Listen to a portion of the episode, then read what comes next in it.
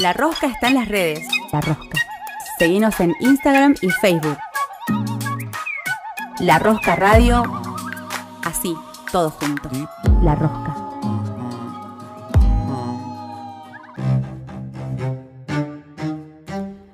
Llega el momento de ajustar la rosca. Hoy nos enroscamos con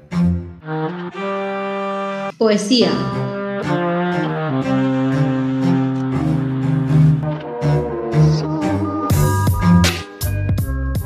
La tortilla se quema desde octubre. El 25-10 declaró la muerte súbita de los 24-7. Esa ostentación y opulencia hipotecada. Todo había sido un engaño. Los medios de comunicación informan deliberadamente que el 25-10, 1.200.000 manifestantes asistieron a la gran marcha autoconvocada webmente en el centro de Santiago. Minutos antes, los mismos medios informativos afirman que eran 1.250.000 las personas, lo que equivale al ojímetro, a vuelo de pájaros, a vuelo de drones, y entendiendo que los datos son proporcionados por los pacos culiados, Perkins y esclavos del alma, 2.000 palos secos, histórico para Santiago se rebautiza como Plaza de la Dignidad la ex Plaza Baquedano. Los próceres de lata, yeso y cartón fueron reemplazados, desplazados por un perro negro matapaco, el héroe natural de la insurrección octubre, el nehuenque a Leona, al choque con la yuta y el que aperra la primera línea, el Pulyukuifi, la contra, Prontamente los animales pasaron a reemplazar las estatuas patrioteras de muchas plazas. Ese octubre fue como eh, la gran marcha, fue como el jijí de los redonditos y ricota en el poco más grande del mundo con hashtag, hashtag la marcha más grande de Chile relevando el SoundCloud himno de la reyerta, el derecho de vivir en paz del Víctor Jara y su versión actualizada, futurista, El derecho de morir en paz, en un tono más dark y siniestro. Majestuosamente el baile de los que sobran, de los prisioneros, atravesó la memoria emocional de las piedras. Tiempo y épica en una canción igualmente treintona. La rebelión se desmapuchizó, eso sí, la rebelión se mapuchizó de Buenufoye, color pintura de guerra, color pintura de paz. Calfu, Buenumapu, la tierra de allá arriba, Carú, verde Gualmapu, el territorio, Quelú, rojo Minchemapu, prendiendo debajo del asfalto, Cultrún tierra adentro, aparece en escena Michimalonco, quemando Santiago nuevamente, la pura cagá, desmonumentalizando a raíz. Se viraliza las plazas de las estatuas, se viralizan las plazas con estatuas descabezadas en Gualmapu. Opolicán sostiene la cabeza de un chileno héroe patrio con su mano y en el hombro aún carga la dura historia del árbol. Entonces, acabadas las peras y manzanas de la explicación, la interpelación mapuche se vino con ética buenufoye, se vino al hueso. Y chilenito, chileno, eh, chilenito, ¿qué sé, chilenito, qué se siente ser víctima de un Estado opresor y terrorista? Ser morible en sus burdos montajes.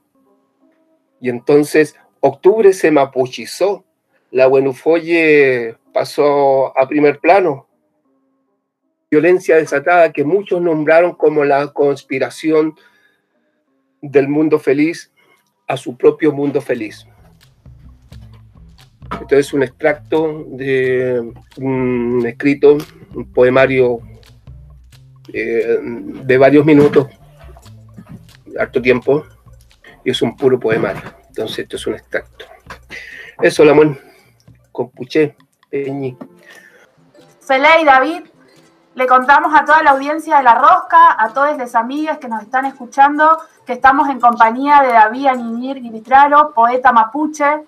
Él nació en Santiago de Chile, allá por el 71, creció en las periferias de Santiago de Chile y trabajó como obrero de la construcción y se hizo parte de la tradición del pueblo mapuche a través de una poesía de la acción, poblada de jóvenes, poblada de trabajadores que habitan la ciudad. Ha participado en diversas acciones de promoción identitaria y su trabajo tiene diferentes formatos eh, donde la poética se puede expresar a través de audiovisual, musical, performática y le damos la bienvenida, le agradecemos por su tiempo y la verdad que estamos muy emocionados, alegres y, y dichosas de poder compartir esta tarde noche charlando con vos, David. Buenas noches, ¿cómo estás? Mari, Mari, Copuché, eh, Lamien, eh, Peñi. Em, estoy como. Eh, es raro, eh, es raro preguntar primero en qué día estamos.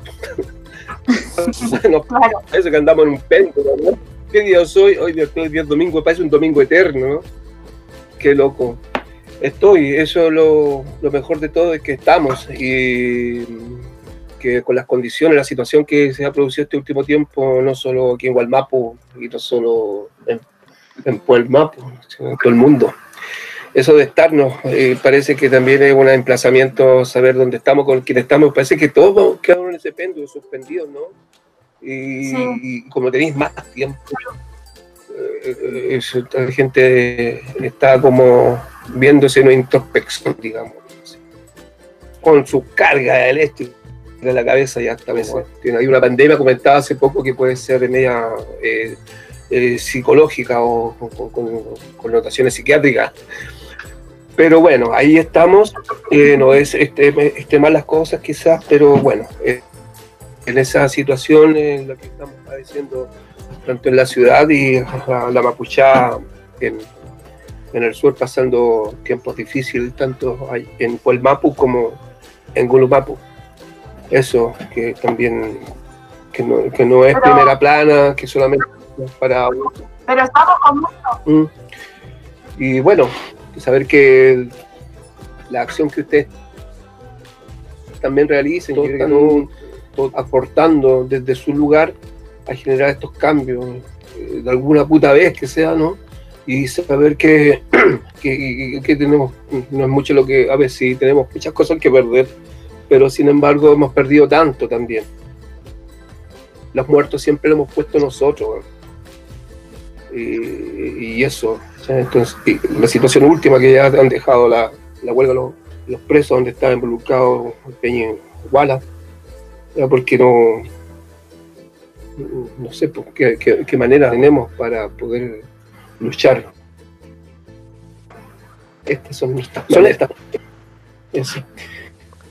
Y gracias por la invitación porque hace que estemos bien conectados respecto de nuestra situación como pueblo y tanto como pueblos oprimidos, chilenos, argentinos, sobre todo nuestro pueblo mapuche. Pero, pero David, estamos con mucho Nehuen porque todos estos territorios también hay como bastante levantamiento ¿no? del pueblo mapuche, la resistencia que se ha venido manteniendo ya hace 200 años, pero pero que, se mantiene, ¿no? Que, se mantiene de forma de la tradición oral, eh, de, la tradición que por ahí a veces han escondido nuestras abuelas, y que vos las has podido expresar eh, por, un, por una rama tan, tan maravillosa que es la poética, que, es lo que a nosotros nos conmueve también poder leerte, escucharte. Sí, no sé, es raro porque siempre está como esa definición de lo que te hace o reconocible eh, como creador, poeta y sobre todo en el mundo de las letras, donde, eh, bueno, es raro, para mí me da risa a veces cuando puedo hablar con el sarcasmo, sarcasmo porque yo estuve en secundaria un año y el otro año me echaron, después me puse a laburar de la Consu, ese es mi guion académico. Bueno, yo retomé, entonces después que esté laburando el rollo de las letras, las palabras, la poesía, mm, eso, y empezó por mi mami, eh, creo, ese, no creo, estoy seguro, acercarme a ese mundo de las palabras, de la escritura. A la edad de 10 años soy mayor de tres hermanos. Tengo 49, en esa época tenía 9, uh, caleta, 9 años, 11 años. Y soy el mayor y mi mami quedó viuda. Eh, con mi hermano menor, somos tres, en brazos y eso. Toda esa historia, la, parte trágica de, de, haberse venido a la ciudad. Pero era, claro, todo era, eh, había una pobreza fuerte. Entonces, vivíamos así, convivíamos así, crecimos así. Mi mami, después ya crecido, decidió comunicarse con, mira tú, con, la, con su lugar de, de procedencia, con su tugún, con, su familia, con la familia. Porque hacía 10 años por la crianza se desligó de todo vínculo. Eh, se sabían, claro, se comunicaban, pero, o se sabían por terceras personas, pero mami decidió escribir nuevamente después de muchos años. Y yo retomé esa, esa labor porque transcribía las cartas de mi mami sabiendo cómo estaba el panorama acá, le escribía cómo estaba todo el protocolo epistolar que tenían los mayores al comunicarse. Y era, oye, llegaban cartas, la hueá bonita. Vivir eso, niño, y esperaba una carta mensual. ¡Wow! Entonces yo transcribía las cartas que mi mami me iba. Bueno, al final que ya mi, mi, otra prima también hacía lo mismo con su tía, que la hermana de mi mami oh, no, los, mi tía era analfabeta. Entonces empezamos a comunicarnos, a comunicarnos a través de las cartas y me acerqué a ese mundo ah, de descripción, de, del lenguaje, no sé, ingenuamente, instintivamente, quizás trabajando con la, con, la narrativa local que estaba sucediendo en ese momento, dar como como dejar de intervenir históricamente algo, cuando tú dices, oh, esto es mágico, entretenido. Estoy describiendo, le contaba a mí, porque después tuve relación epistolar con mi sobrina, va con mi prima, ya nos escribíamos los dos. Y yo describía este, este mundo de aquí, y ella me describía el mundo del campo. Y no, tuvimos años así, sin conocernos. Eso, como a la edad de 11 años, desde ahí.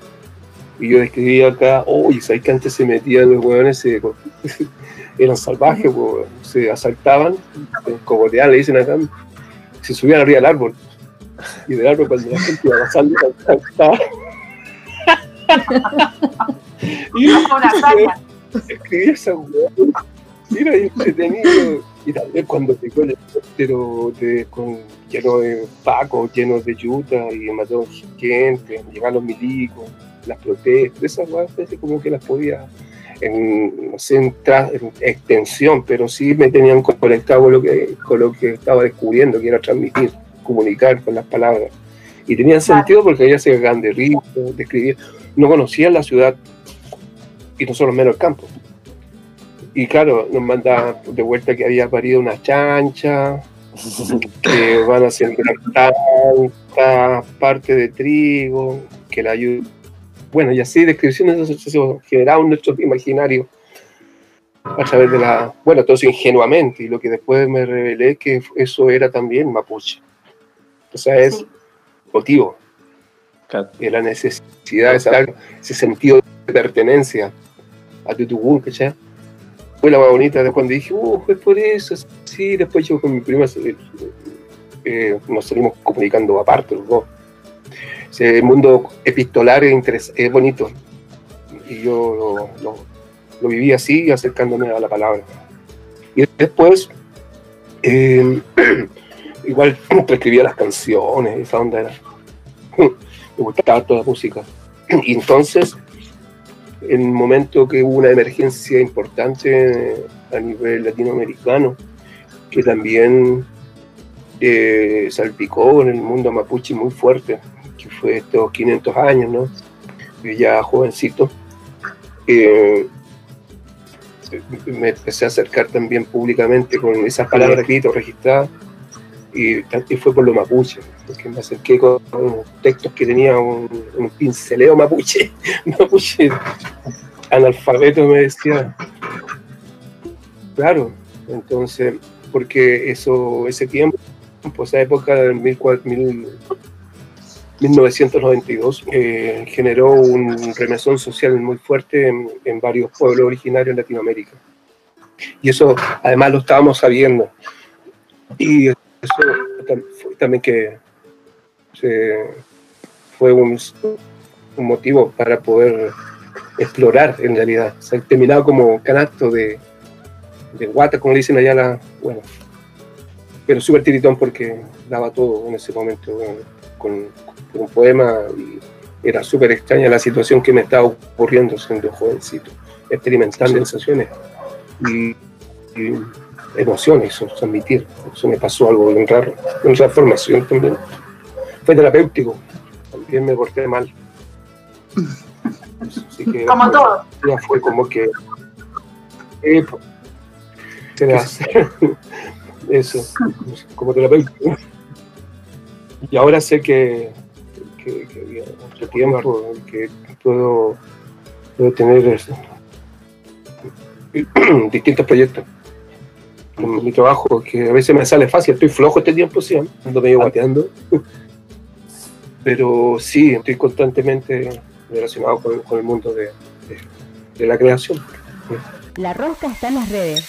La rosca está en las redes. La rosca. Seguinos en Instagram y Facebook. La Rosca Radio. Así, todos juntos. La Rosca. La Rosca está en las redes. La Rosca está en las redes. La Rosca. Seguinos en Instagram y Facebook. La Rosca Radio. Así, todos juntos. La Rosca. Y seguimos con la entrevista a David Aniñir. ¿Y cómo fue encontrar el mundo de la creación de la poesía con otras artes como las performáticas que, vos llevas a cabo? ¿Cómo, cómo llegó eso? Te contaba, les contaba que eh, extraña la sensación que me ocurría durante esos momentos climas de creación o presentación, un gritón que quería fumar, quería todo, porque quedaba como pánico posescénico, una wea así. Y se fue dando porque creo que el, espacio creado, orgánico, de un reflujo que te atraviesa el cuerpo, lo presas con todo. Cuando pienso que por ahí se va consolidando algo que está hecho así. Tienes que hacerlo con todo el cuerpo. Hasta lo bizarro, yo diría. Y resulta que es, crea otros puentes para poder generar otra, explorarlo, explorarlo, que esa misma palabra se vaya convirtiendo a través de tu cuerpo.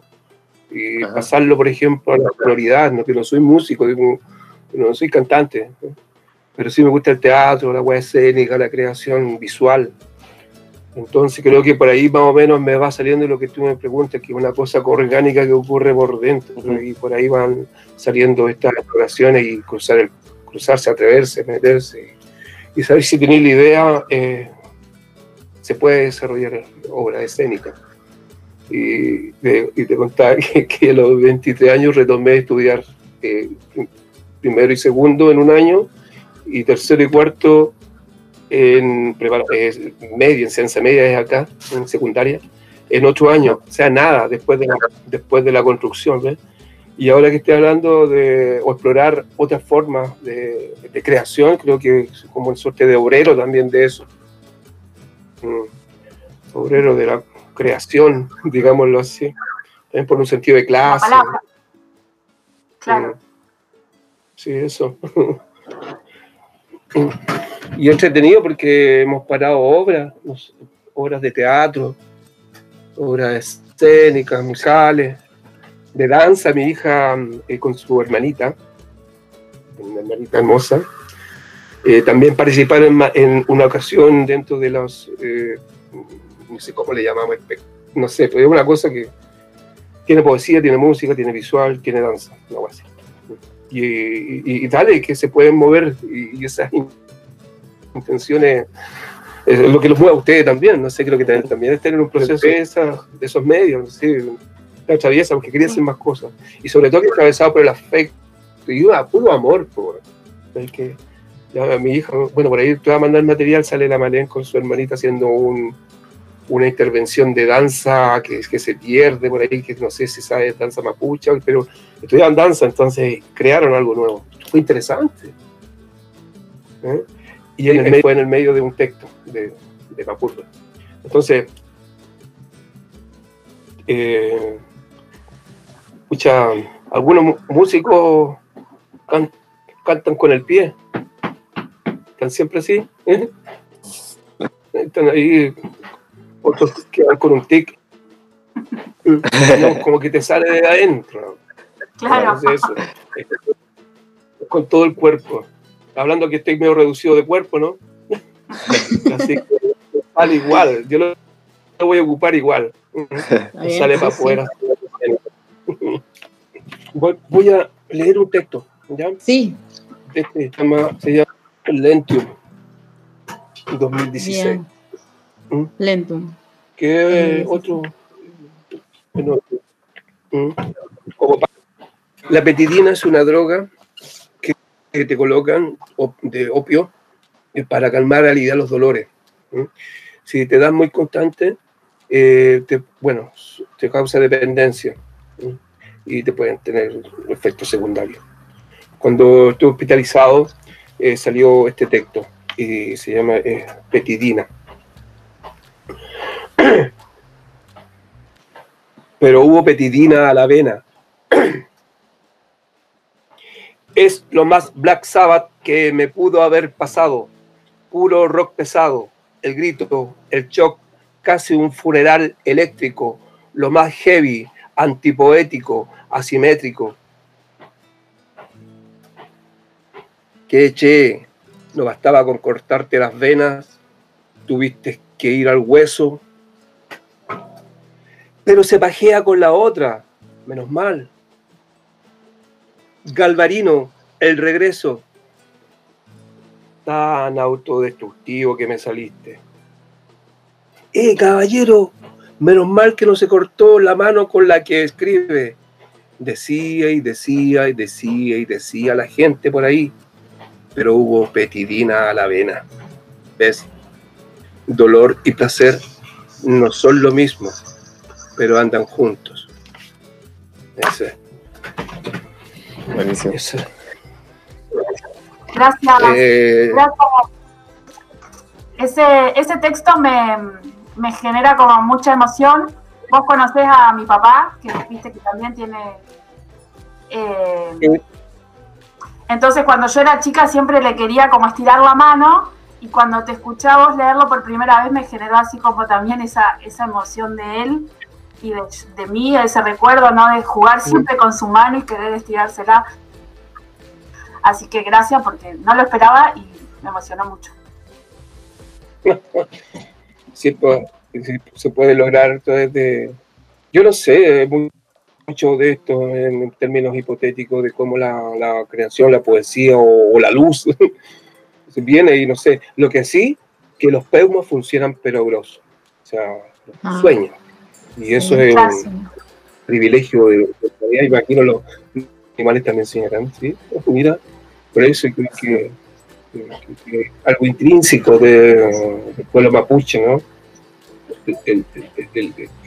como la, la, fuente de la sabiduría, del conocimiento, y que los machis experimentan, pero de una, manera más elevada, ¿no?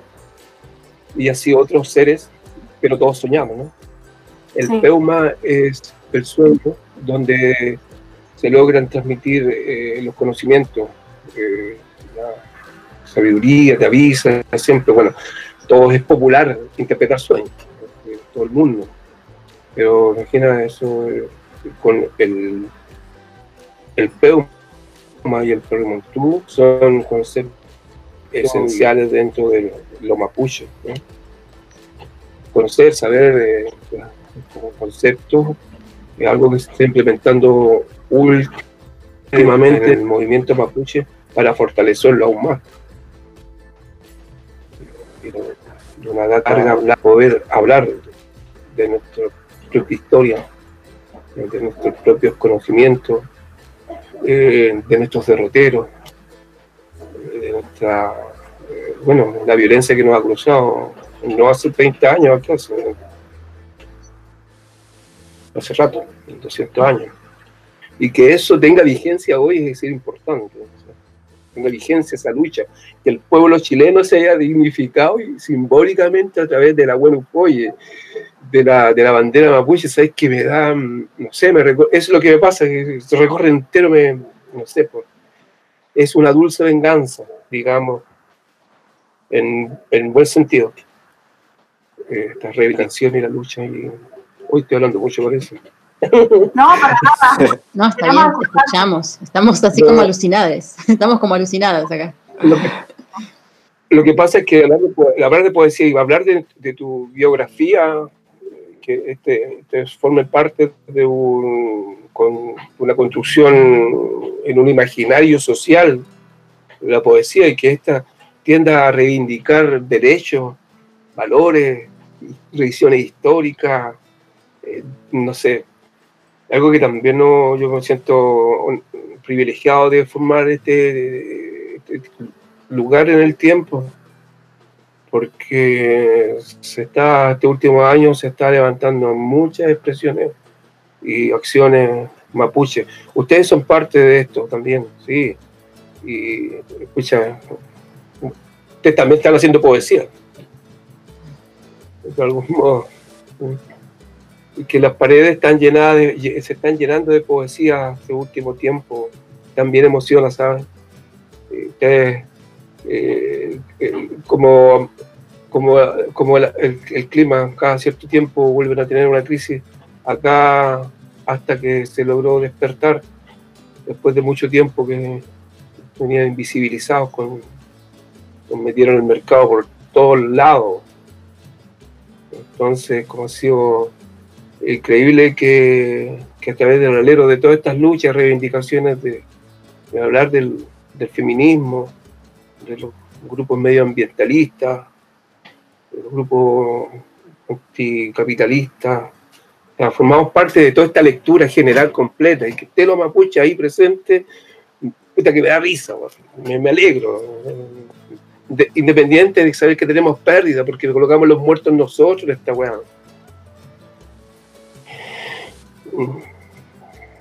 Igualmente es un don que, que tenés vos, ¿no? esto de transformar en poesía esta, esta lucha, ¿no? Que es una forma eh, hermosa de transmitir. Esa pero, lucha. sí, pero también duele ¿sí? saberse uh -huh. en que a veces las condiciones constantes, históricas en las que estamos, hijos de puta, se hagan, hagan los huevones. tal cual, tal cual, David. Es, Sabes que quería, retomando, de, retomando eh, la, tu poesía, tu poética, tu escritura, por ahí eh, nos resultaba curioso saber cómo, cómo fue eh, al momento de decidir publicar tus escritos, el, elegir dónde y que, cómo fue comenzar, comenzar el camino de la publicación también, ¿no? Este, quién, las editoriales, los espacios. ¿Cómo fue comenzar ese camino, sí, ese, ese recorrido? Ese, ese, episodio fue como el, el, más bizarro y el atreverse nomás, fuerte derecho. Y siempre como contactado con este grupo, gente, experiencias que se han dado con, con, con la publicación. Y yo me atreví y saqué mi primer libro. ¿Qué es esto? Desparpajo abría el libro y quedaban tres libros, porque era todo un proceso artesanal que hacía y todo. Y esto fue el año 2005. Mm. Era un compilatorio de poemas eh, que, que hice como del, del año cuando se quemaron los camiones, ¿no? Del 98 y hasta como el 2003. Y de ahí quedé con estos 20 poemas. Estaba hablando ya. del poemario Mapurbe, David. Sí, claro. Y después, esto se distribuía o se regalaba, se cambiaba por chela, eh, se vendía, bueno, obsequio, difusión, todo eso. Y a veces vendía. Igual se logró eh, mover hasta, no sé, por Temuco, Puerto Montt, Bariloche, Mm. Entonces fue que anduvo transitando por distintos lados este, este trabajillo. Y bueno, yo no tenía ni idea que después empezaron a salir notas en los periódicos. El diario Mapuche me invitaban y ahí empezó como pequeño ya a los dos años de haber, publicado ese poemario. Y después vinieron una seguidilla de otros, este se llama Haiku, Haikuche, que son puros poemas cortitos, bilingües, lo único, bueno, no sé ni pero eso. Ah, y después de eso salió la segunda edición de Mapurre y eso fue como lo que hemos tenido hasta ahora. Eso. Esto ya después accedió a espacios académicos y de mapuchistas por aquí, antropólogos por allá, sociólogos, literatos, toda esa gente con lobo. Pero los cacho mucho. Dale, vamos, dale, vos podís, bacán. Y le seguí dando. Y saqué otro que se llama Willy Tranalgo, ya con otra editorial. Que son, pues, bueno, salen algunos poemas que los compilo y me pirateo solo y saco este poemario ah. que se llama Autorretracto, que es de lo mismo, bueno, yo me llamé después editorial, este es mi segundo libro editorial. Primero Papurgo. Y después, este, yo uno varios de los caballitos de batalla que tengo y otros más en mis recorridos por andar por ahí poeteando. Quería, comentarte, bueno, que también estaba Ad Mapu Constituyente, publicado en 2018, si vos nos querías comentar un poco respecto de esa obra. Ah, sí, que la Mapu Constituyente eh, se va a reeditar, les decía, que es esto. Mm. Y, que es una obra musical también y, visual en su inicio. Ah, em, claro, salió el, un vida corta y conjuntamente esto de estaba leyendo sobre esto de arte y militancia, arte y activismo. Yo creo que no hay un, un, hilo un, hilo tan frágil, tan, son como van juntos, que se, supone, claro, son para alterar un poco este orden, este orden, sea, desde el lugar que esté. Y claro, Mapo Constituyente eh, va a salir justo en este tiempo constituyente acá. está la probabilidad de, de que, se haya un reconocimiento constitucional para el pueblo mapuche, hay escaños, pequeñas ganadas que se han ido, han ido dando a partir de un plebiscito que se iba a realizar en octubre. Por todo este movimiento generado a partir de, octubre se consiguió cambiar la constitución. y puta, yo nos preguntamos, ¿cómo será la constitución de los mapuches, me preguntaron por ahí, ¿cierto? Doctor y weá así. Y dije, pucha, no, preguntar Wikipedia, no sé. uh, está Mapu. Mapu. Que son las normas, un reglamento. Y es un, una norma comunitaria. Y está vinculada con, con, con connotaciones geográficas también, porque no todos los que viven en la Tierra, seres humanos, habitan la Tierra. O sea, no, solo los seres, digo, también hay otros seres, el tipo, eh, la naturaleza, están los espíritus, los nehuenes, los ñen, el hichofelmo yen. Y eso considera y condiciona desde ahí el Mapu una norma comunitaria. Y dije, bonito. Claro, le dice, oye, ¿de cuándo nosotros la constitución aquí no se ha cambiado desde como 200 años, modificar la ley. Entonces, puta, no estamos en el. Entonces, nació eh, como una lectura media charnocha respecto de cómo sería este momento constituyente. Eso. Y lo presentamos con música, con. Sí, como algo de. algo, no sé, como ¿Cómo sería el concepto? Por eso está porque no podemos el amigo músico con el que hacemos. es una canción, no es poesía solamente. Aquí hay una mixtura, una fusión.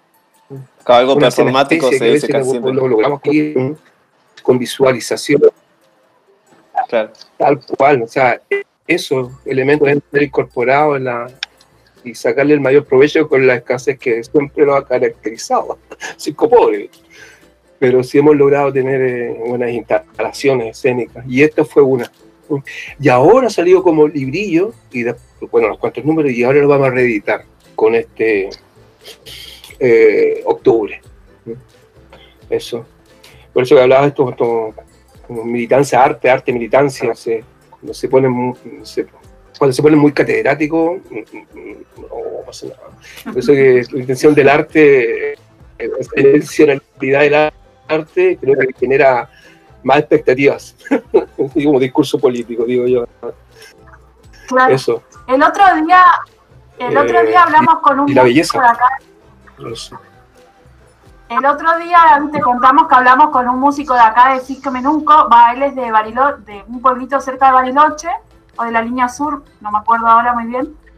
Eh, de, la línea sur. De la línea sur de acá de Río Negro, con Maxi Flores, músico de Mapuche, y hablábamos esto de la ahora me acordé porque esto de la conceptualización del arte, ¿no? Porque también es como un término tan europeo que por ahí capaz que desde acá, desde nuestros territorios, podemos como crear, no sé si crear un concepto, pero pensarlo, ¿no?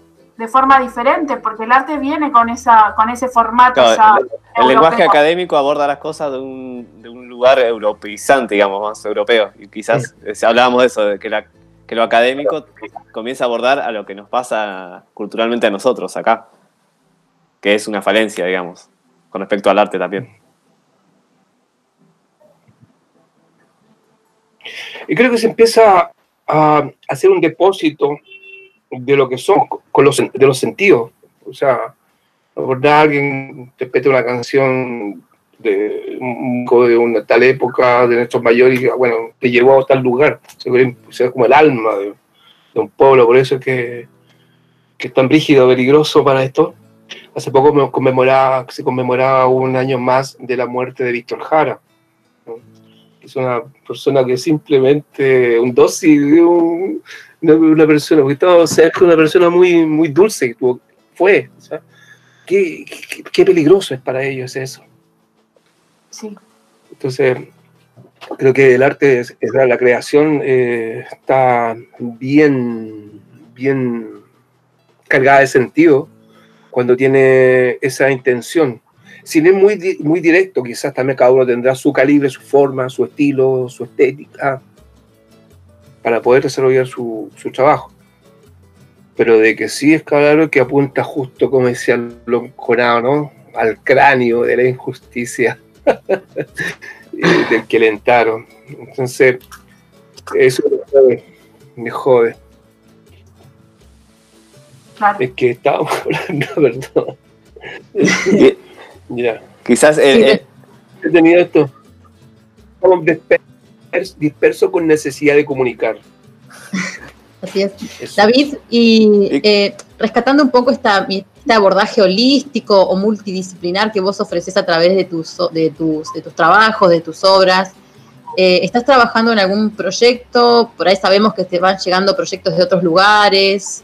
Eh, actualmente, ¿En qué proyectos has estado trabajando o si estás trabajando de manera articulada con algunos otros artistas de otros lugares, de otras geografías? Mm. Mira qué, interesante eso de recorrer los territorios, recorrer los lugares que están en ebullición, eh, la, comunidad que siempre nos invitan, la de Cañete, Batirúa, nos invitan, digo, cuando hacemos, formamos parte de un equipo con Pedro de Piedra, que, es el proyecto que tenemos con Sonoridades, que es músico, efectos, harto efectos con guitarra eléctrica, atmósfera, bueno, un viaje, eso es un viaje musical, sonoro, y mi compañera Patricia, en la que trabajamos, tenemos un local donde, bueno, estamos todos paralizados ahora. Y Canalla, que bueno, yo nunca me supe el nombre Canalla, pero siempre es una tremenda bestia grande que logra hacer mapeos. Eh, un chico que trabaja de VJ. Y algunas cosas electrónicas que también pone. Eso es lo que estamos paralizados hace un par de meses. Y por otro lado, em, ayer eh, me llegaron dos trabajos, antes de ayer, de poemas que han sido desplazados a formatos escénicos, visuales y musicales. Eh, hay una también que no sé el nombre, que es de Neuquén, que hace danza. ¿Mm? Aileen. ¿Ya? Ah, ya, sí, sí. Y me envió su trabajo excelente. Y terminó con un poema que se llama Ine. Hubo una pieza de danza, movimientos, cuerpo, genial, hermoso. Me andaba medio bajoneado estos días. Y pucha que levantó el ánimo.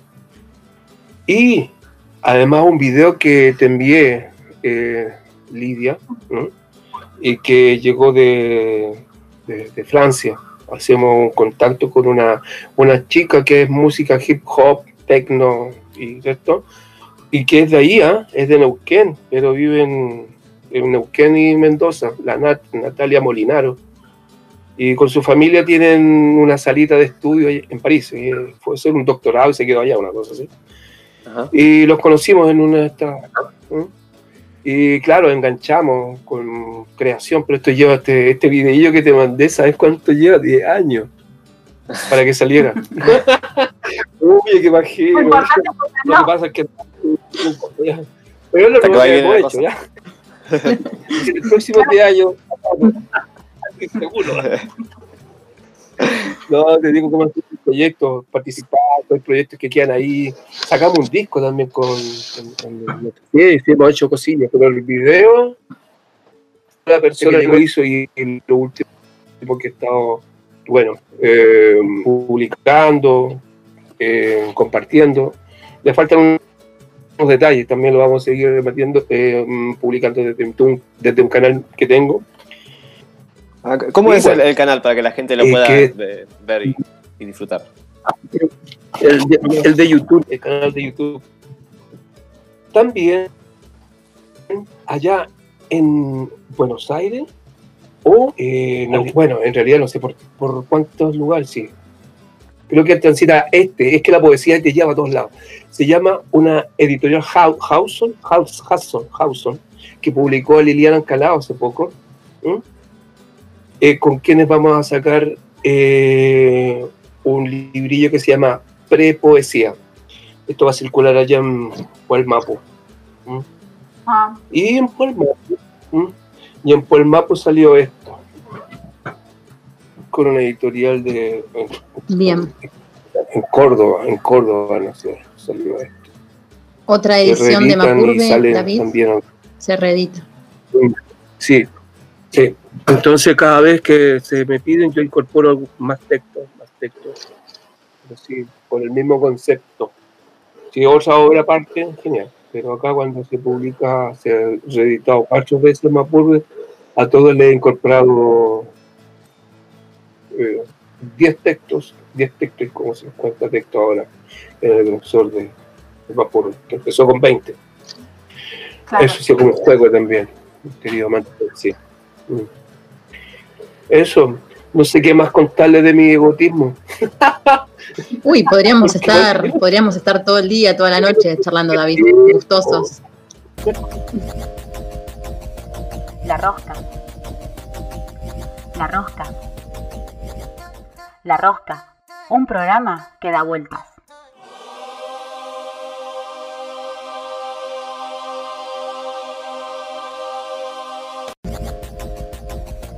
La rosca. La rosca. La rosca. Un programa que da vueltas.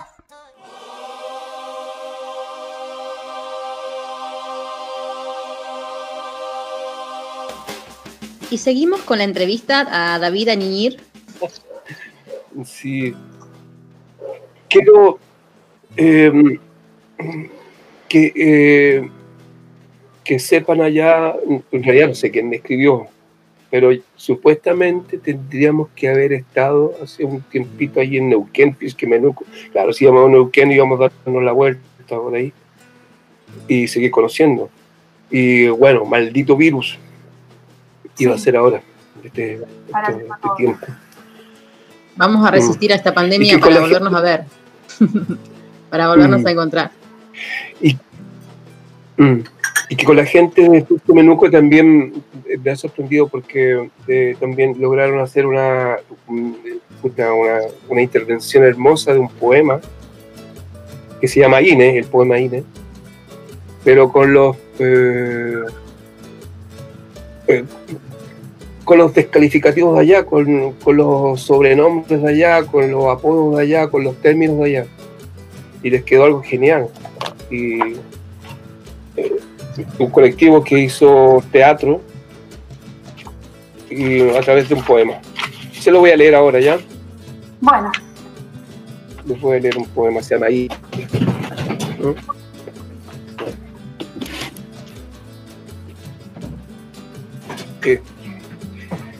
INE o indio no estandarizado. Según el censo de población y vivienda realizado en Chile, usted,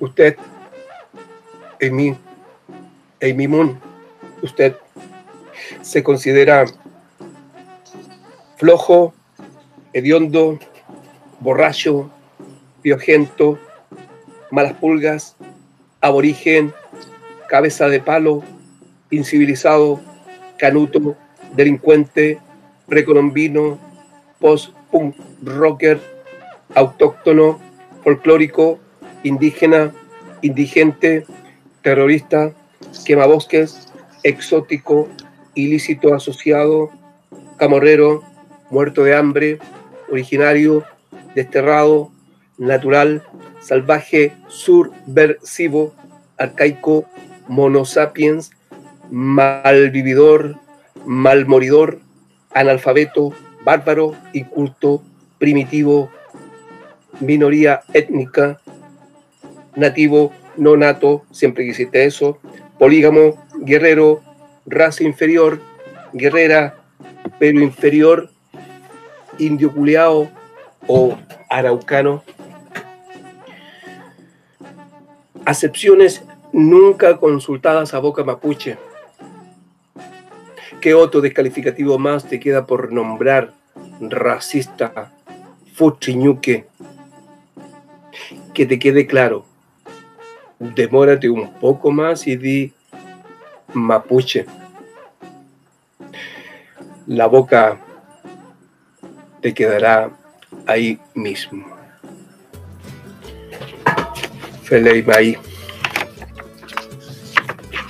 Muchísimas, muchísimas gracias, David. Eh, creo que con esto vamos a ir cerrando porque, bueno, por cuestiones de tiempo, la radio nos acorta un poco, pero te dejamos también la invitación para alguna próxima vez eh, volver a poder comunicarnos y poder seguir charlando. Y esperamos que por ahí después de octubre para ver también todo lo que pasa en Chile y más allá de que hay un cambio de la constitución que va a seguir estando a la altura o dentro de este sistema capitalista y del Estado Nacional, esperemos que sea un poco más beneficioso para el pueblo chileno. Así que desde acá, desde Fisque Menuco, te mandamos un abrazo, un agradecimiento y en contacto estaremos. Y con la esperanza de volvernos a contar físicamente, ¿no? Mm. Me siento honrado. Eh, no saben el, ánimo que me sube. Ha sido tiempos medio críticos, pero aún así que la poesía de atravesar este, la cordillera y que además puedan lograrse sentidos comunes, eh, creo que es un privilegio. Privilegio que, que, participar de este tiempo, a través de acciones, colectivos, gente, activista y todo, bueno, eh, con el, por en el arte y la creación, y sobre todo que es plasmado de, de la reivindicación por los derechos de nuestro pueblo mapuche. Eso está bacán. sí. Bueno, muchas gracias, David. Mm, eh, los generaciones que vengan una visión distinta, menos racista. Eso es. Qué hermoso, David. Muchísimas gracias. Hermoso y poético siempre. Estamos muy emocionados. Que estén muy bien. Veo que allá con Puché, Chal Tumay, comemos ahí en Rumeo, comemos en cruzado. Veo que allá. A poesía siempre dijo un amigo de por allá de Neuquén. Mañú. La rosca está en las redes. La rosca está en las redes. La rosca. Seguinos en Instagram y Facebook. La Rosca Radio. Así, todos juntos. La Rosca. ¿Ustedes quiénes son? ¡Los pueblos originarios! Originales, no originarios. Nunca me entienden en esa murga. Llegamos al carnaval para defender la tierra. Llegamos al carnaval, hoy América despierta. Pueblos originarios que se juntaron para luchar contra los dictadores evangelistas de Donald Trump. Este es nuestro lugar y tenemos que cuidarlo. Nadie nos podrá callar, suena fuerte nuestro canto. Somos la patria grande y ahora nadie nos va a parar. Entre todas y todos el continente resistirá. Macri ya no está más, que la gente no se olvide, que le gusta reprimir, igual que Piñera en Chile. Afuera Bolsonaro con su racismo que nos asusta. Fuera la vieja cheta que está en Bolivia y se cree rubia. Ecuador está muy mal, paga el pobre, gana el rico. Colombia se despertó, en Perú mandan milicos. Que la derecha vino por todo una vez más. Y hasta no conseguirlo queda muy claro, no va a parar.